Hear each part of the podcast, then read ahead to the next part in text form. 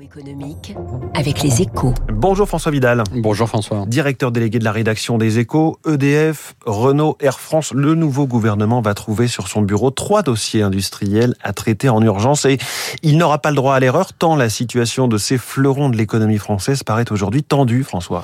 Oui, une fois de plus, hein, l'État actionnaire se retrouve au pied du mur et il ne peut s'en prendre qu'à lui-même. Hein. Alors bien sûr, on, on, ne peut pas lui reprocher de n'avoir pas anticipé l'invasion de l'Ukraine ou l'épidémie de Covid et leurs conséquences sur les champions hexagonaux.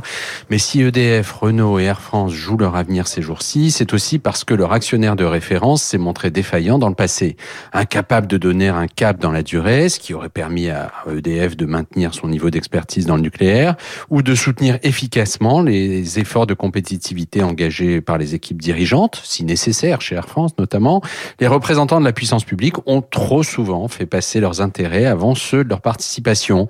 Prisonniers du court terme politique, ils n'ont jamais vraiment privilégié le long terme stratégique. Alors peut-on espérer que, que la donne change à l'occasion de l'entrée en fonction d'une nouvelle équipe gouvernementale? Bah, Je n'en suis pas certain, hein, mais une chose est sûre, euh, le, le gouvernement ne pourra pas s'en tirer avec une énième solution d'attente ou un vague raccommodage. Cette fois, il va devoir faire des choix structurants, et cela pour deux raisons. La première, vous l'avez dit, c'est que ces trois groupes sont à la croisée des chemins. Hein. S'ils ne se réinventent pas, que ce soit en se scindant, en se séparant d'activités importantes ou en nouant des alliances plus solides, leur avenir est loin d'être assuré. La seconde raison est liée à la transition énergétique.